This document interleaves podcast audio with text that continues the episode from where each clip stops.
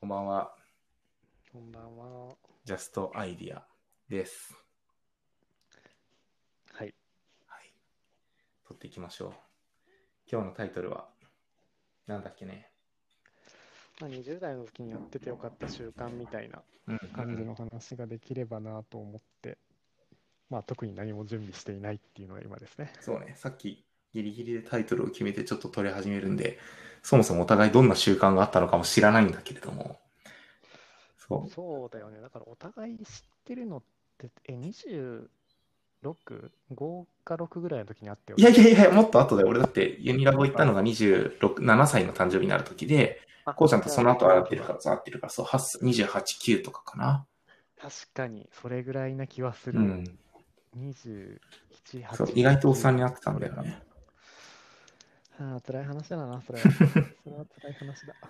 で、いや、なんか前回の収録でもその、ね、我々大企業からまあスタートアップに行ったみたいな話を前回もしたんだけれども、なんか20代やってたことある？それで言うと。20代、え、記憶ある？俺割とね、あるよ、それで言うと。すごい、すごいな。俺一社目の記憶はなんか闇だから消してるんだよな。あ、そうなんだ。え、こうちゃん、医者目何人いたんだっけ？一社目でも4年いたからまあまあ、まあまあおるやんけ。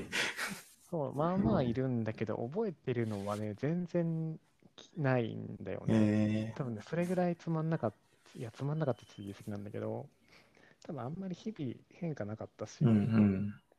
なんて言うんだろう。うん。なんかね、覚えてるの、今頑張って思い出してるんだけど、なんかあの部屋の風景しか覚えてない。その、職場の？職場の、職場だとお客さんのオフィスの風景とああ、か、はいはい。なんか SE あるあるだね、なんか。そうそうそう、なんか風景とかね、タコ部屋の風景とか。えー、え、なんか、え、な、日、え、なんか覚えてる？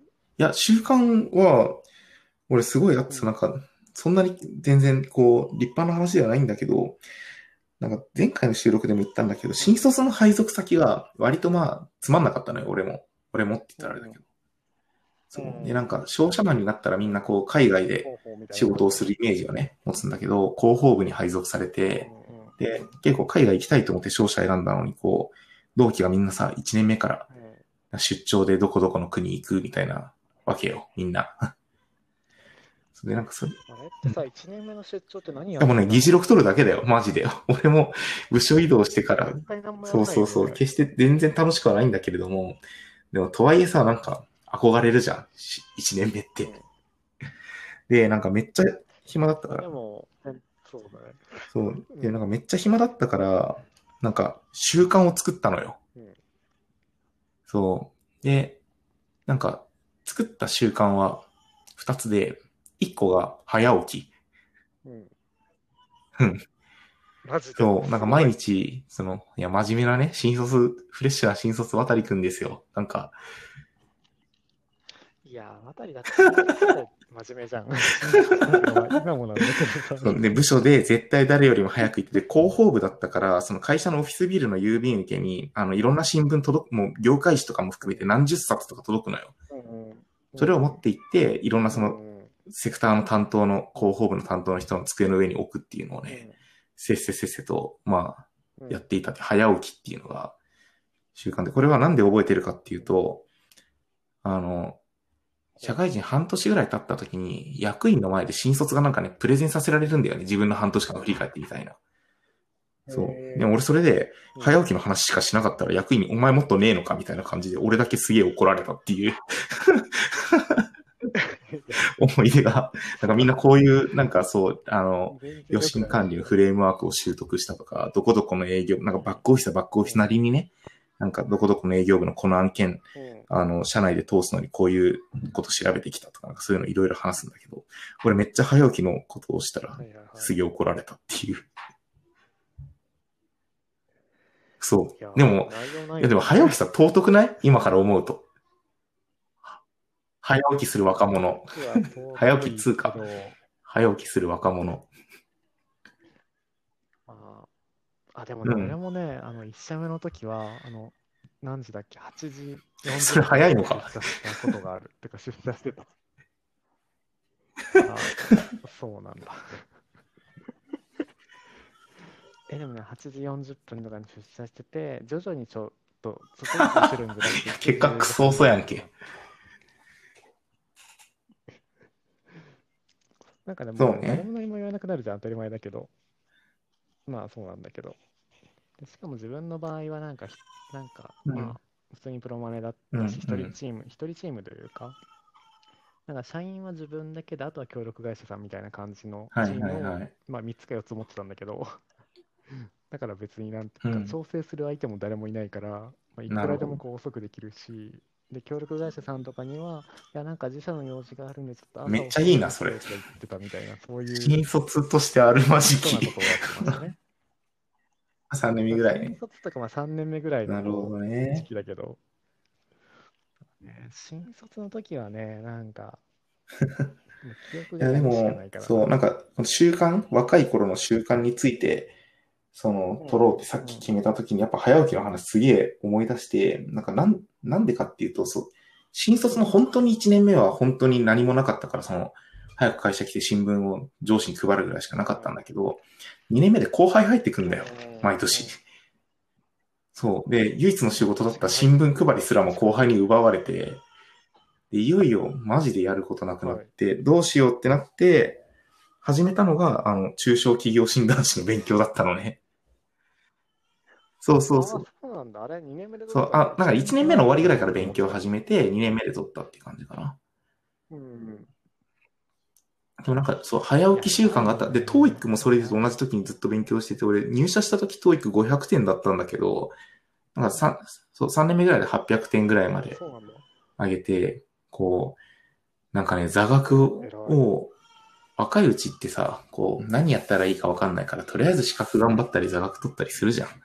なんか、そう、資格別にもちろん意味ないという世間の論調も一定分かりつつも、個人的には、なんか何をやったらいいか分からないときに、怪しげな講座とか、なんかうん怪しげなビジネスに手を染めるぐらいだったら、なんかそういう学をつけておくのは一定肯定派かなと思っていて。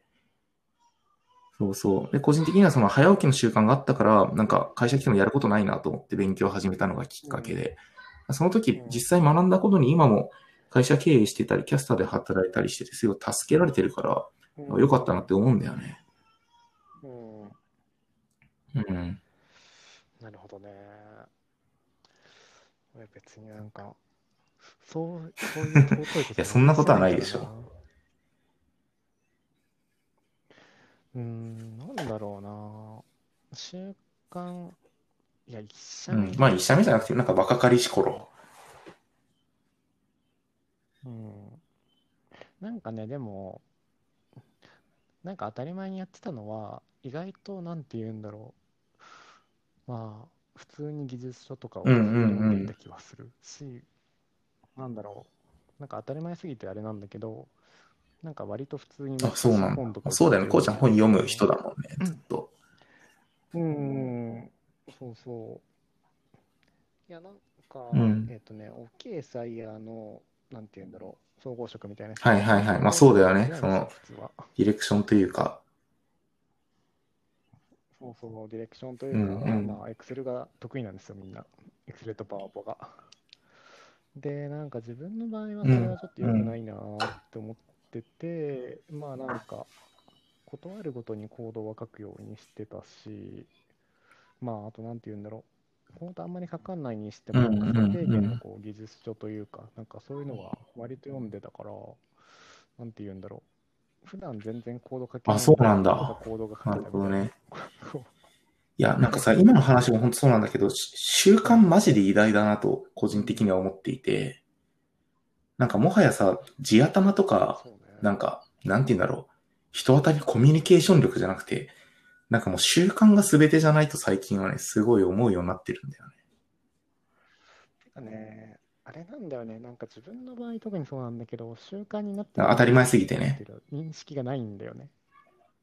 そうそう。なんか例えばなんだけど、俺よく言われるのは、なんかこあ、う、まあ、ウェイはいトはいはい。トレーニング的な話だったりとか、まあ、ストレッチとかうん基本的に、まあ、やるので、で、寝る前にストレッチするのとか、まあ、超当たり前なんだけど、なんかそれすごい偉いよねとか言われるんだけど、いや、むしろ、なるほどな。え、むしろ歯磨きしないで寝るのと一緒ぐらい気持ち悪いわかるわかる。あの、そうね。いや、ど俺はストレッチとかさ、その、特に体を作るということに関しては、あの、クソな、ゴミのような生活を送っているんで、いや、マジですごいな側としてすごい、今のことはわかるわ。なるほどな。すごいなって言われても普通だからね、それが。うん。なんかだから習慣みたいな話で言うとさ、なんか例えば、なんかこれは他のプロダクトマネージャーの人と話してた時に出てきた話なんだけど、うん。なんか例えばクラブハウスとかもそうだけど、ああいうアプリとかを見た時に、じゃあこれってうんじゃあどういう人が作ってるんだろうとか、この機能ってどういうところに、まあ、どういう時に使うんだろうとか、どういう考えで作られてるんだろうとか、この時にうんあった議論ってどういうものがあったんだろうとか、じゃあこのボタンの配置こうなってるのって、こうこうこういう人たちがこういうことをしたんじゃないのかみたいな話だったりとか、うん。なんかそういうのを当たり前に考えるわけよ。でもそれって習慣化しようとしてなったわけでもなくて、なんか考えてるうちに、なんか見たらそれが浮かぶようなるほどねになってしまったみたいな。なんか。職業病じゃないんだけど、いや、わかるわかる。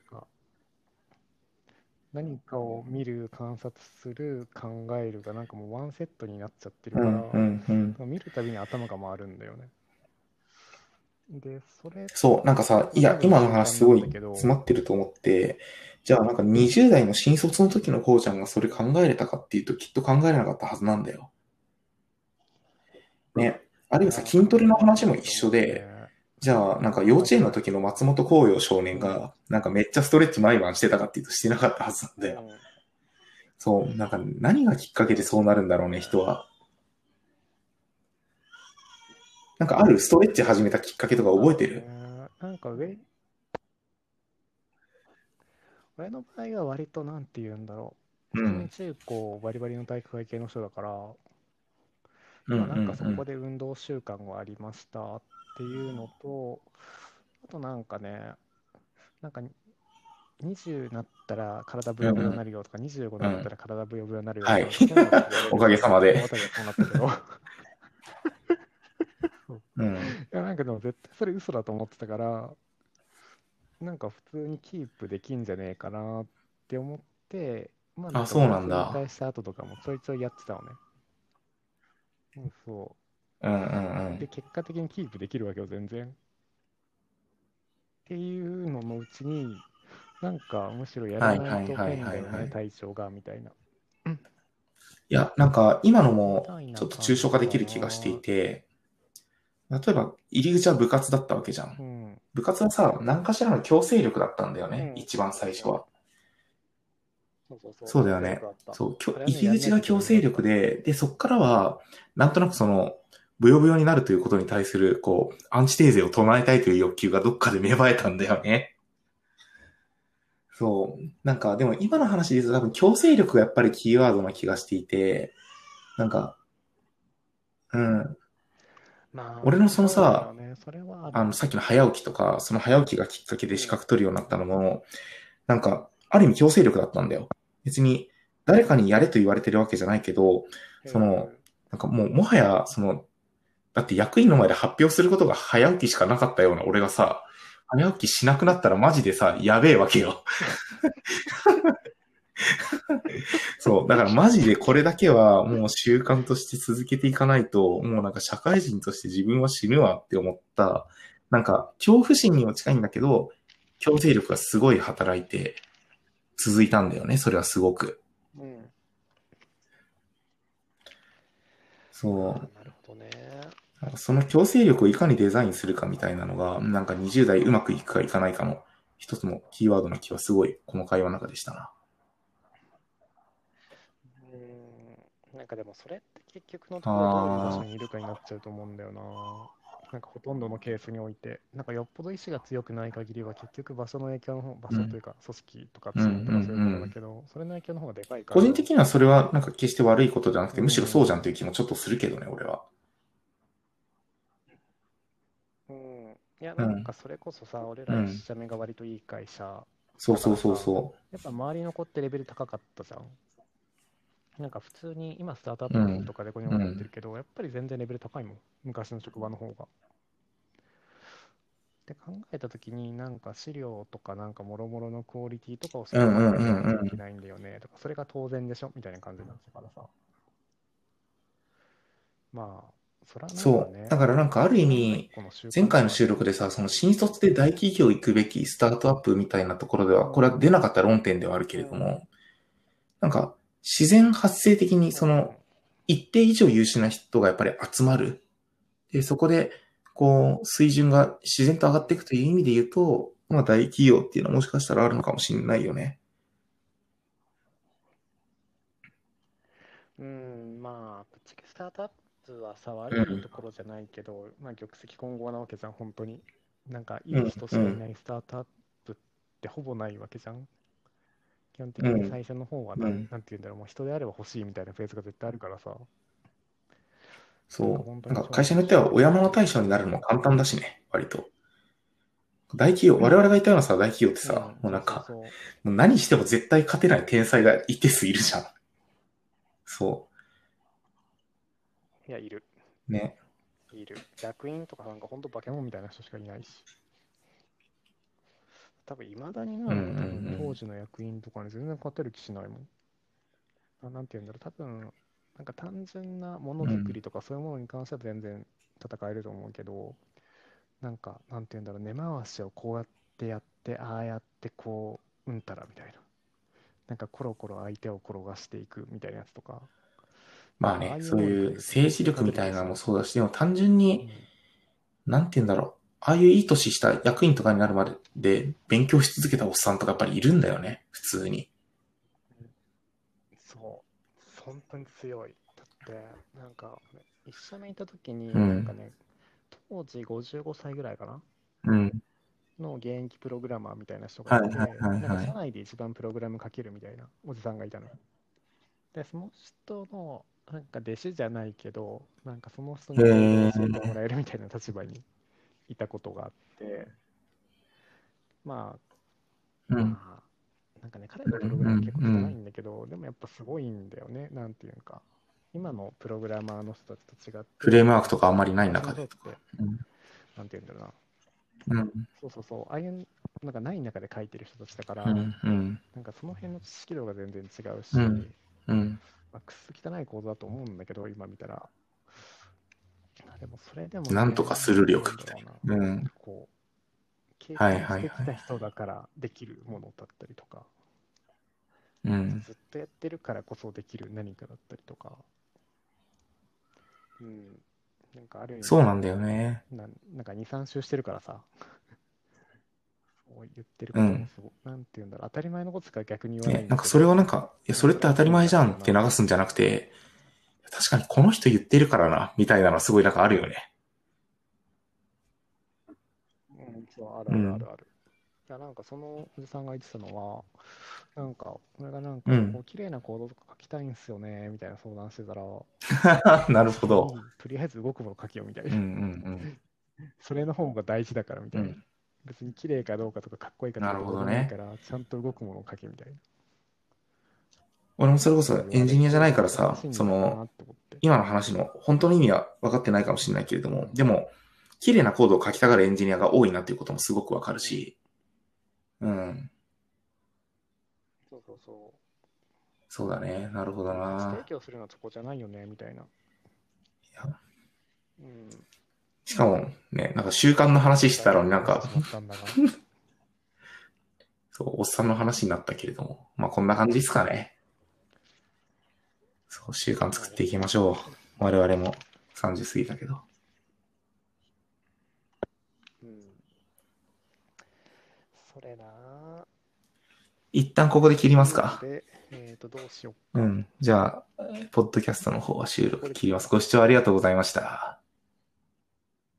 バイバイ。